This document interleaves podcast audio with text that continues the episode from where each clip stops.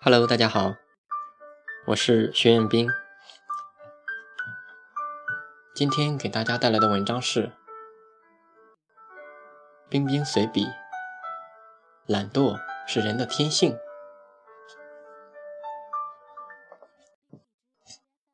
最近我一直在想一些事情，想什么事情呢？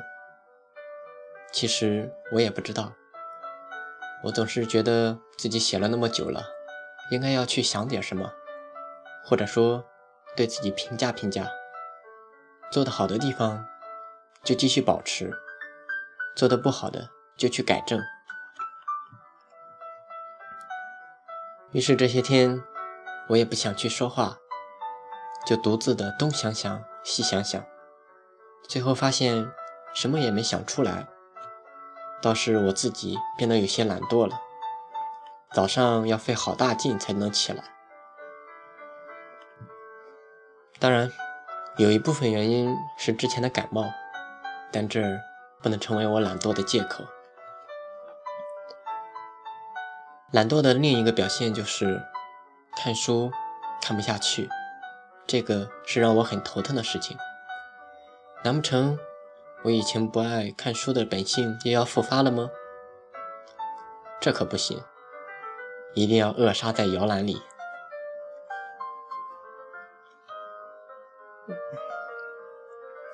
自从天热了起来，我就再也没有去打过篮球了。前天周末的时候，背着篮球屁颠屁颠的跑去南工大，心想终于可以爽快的打一场篮球了。可当我走到学校，我傻眼了。整个篮球场都被学生军训给霸占了，失落之心迅速侵占了我的内心。可是我又能有什么办法呢？只好等中秋节再来一战了。我就不信中秋节你不放假。有一件事情我老搞不懂，为什么人？凡事都要往坏处想，往坏处想就算了，还要想着如果自己怎么着怎么着，生怕自己摊不上这事似的。前两天二俊跟我说，他们那有个人坐电梯，然后电梯直接掉了下去，人死了。然后我的第一个想法就是，今天出去绝对不坐电梯。可是后来还是忍不住去坐电梯了，毕竟我在十四楼呢。虽然以前我也爬过，但是累啊，而且我还没吃饭。于是怀着沉重的心情，心惊胆战的度过了那漫长的十几秒。我也是服了我自己。其实很多时候，我们都会不自觉的将我们看到的。或者听到的一些不幸的事，联想到我们自己身上，比如坐飞机，万一是马航怎么办？走在路上，万一被人劫财劫色了怎么办？我所坐的公交，万一突然起火了怎么办？等等等等，我们不停的想，不停的想，最后还是忍不住打一下自己的脸。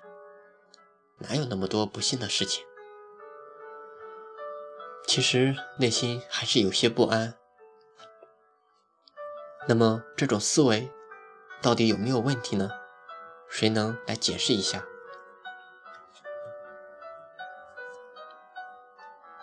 昨天有个伙伴问我关于自律自律的问题，他说他也想自己能够自律，想着自己要把英语学好，可是就是没有一个榜样去助力。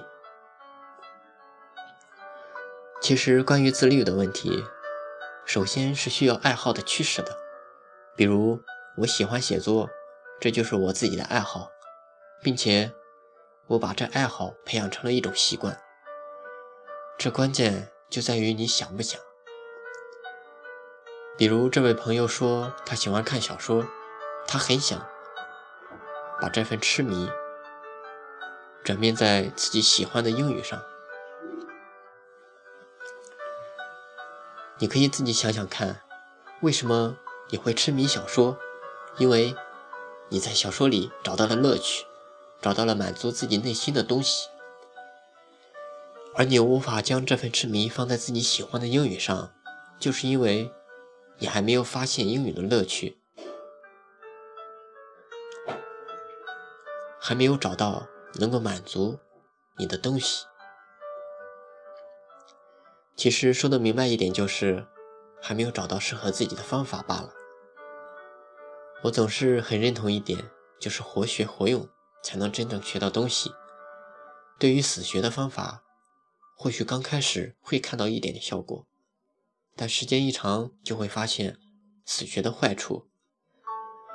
在我看来，死学只不过是一种慢性自杀罢了。